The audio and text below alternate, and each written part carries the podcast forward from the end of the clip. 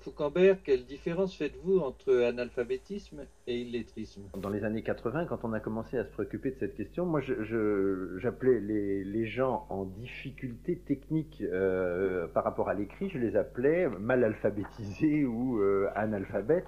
Hein, et euh, c'est vrai que le, chiffre qu'on attend, c'est aux alentours, de mon point de vue, entre 5 et 10 hein, de, gens qui ont du mal avec des compétences de base par rapport à l'écrit.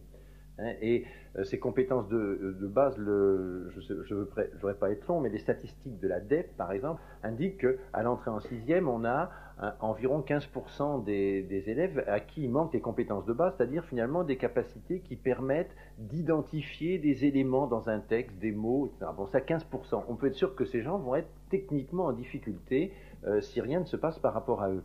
Alors c'est cela que moi j'appelais les analphabètes.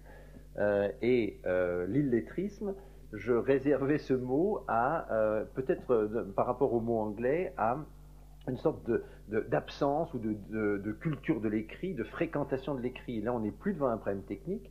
Et sur le pourcentage des gens qui n'utilisent pas l'écrit comme, comme outil intégré à leur mode de pensée, à leur mode d'information, alors là, la proportion est évidemment plus importante.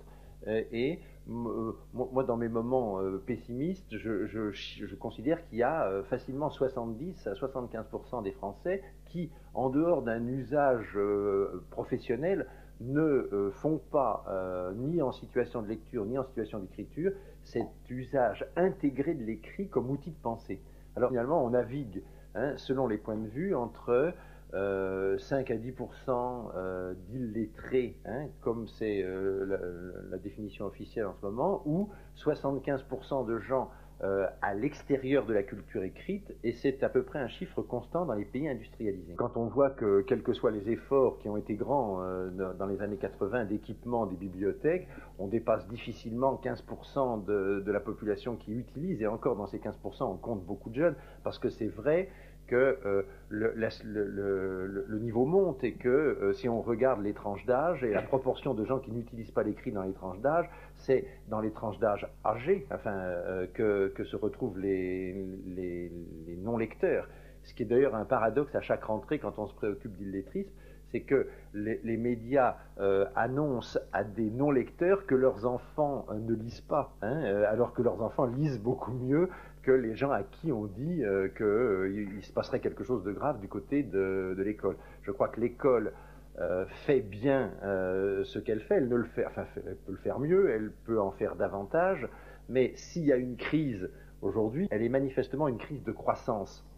C'est-à-dire que ça n'augmente pas assez vite, mais on, était quand même euh, sur la bonne voie. D'où peut-être l'inquiétude d'un certain nombre d'entre nous par rapport à des, mesures qui prétendraient revenir à des situations, faire faire de grandes enjambées vers l'avenir. On est sur des positions, enfin la bataille autour de l'illettrisme et la manière dont on définit les illettrés, ça, ça conduit à dire où euh, ce qui est une thèse qu'on entend beaucoup en ce moment, où il y a 10% de, personnes en difficulté, mais le reste des gens vont bien. Hein, et donc on aurait 10% euh, d'illettrés, puis 90% de lettrés. Hein, et donc on aurait seulement à se préoccuper de quelques, enfin de, marginaux, qui n'ont pas que comme seule souffrance de ne pas avoir de rapport avec Proust. Hein, et, euh, mais pour les autres, on, aurait satisfaction. Et puis une thèse sur laquelle je crois beaucoup plus prospective et qui permet de bien meilleurs développements, c'est de dire que les sociétés industrialisées jusque-là ont vécu avec 10 euh, ou 15 de, de lettrés, de lecteurs, de gens qui utilisent, je le répète, l'écrit comme un outil de pensée. Et puis qui ont, euh, on, est aujourd'hui devant un problème de démocratisation de l'accès à cet outil, et euh, ce, problème concerne je le répète, entre 70 et 75% de la population. Et qu'il vaut mieux imaginer des politiques générales et des efforts par rapport à l'ensemble de cette population qui a des, difficultés à l'écrit, mesures qui bénéficieront aussi aux plus marginaux, plutôt que de croire qu'on est devant un petit problème d'un mot que j'emploie jamais, un petit problème d'exclus hein, de la culture de l'écrit. Cette exclusion, c'est un phénomène majoritaire dans les pays industrialisés.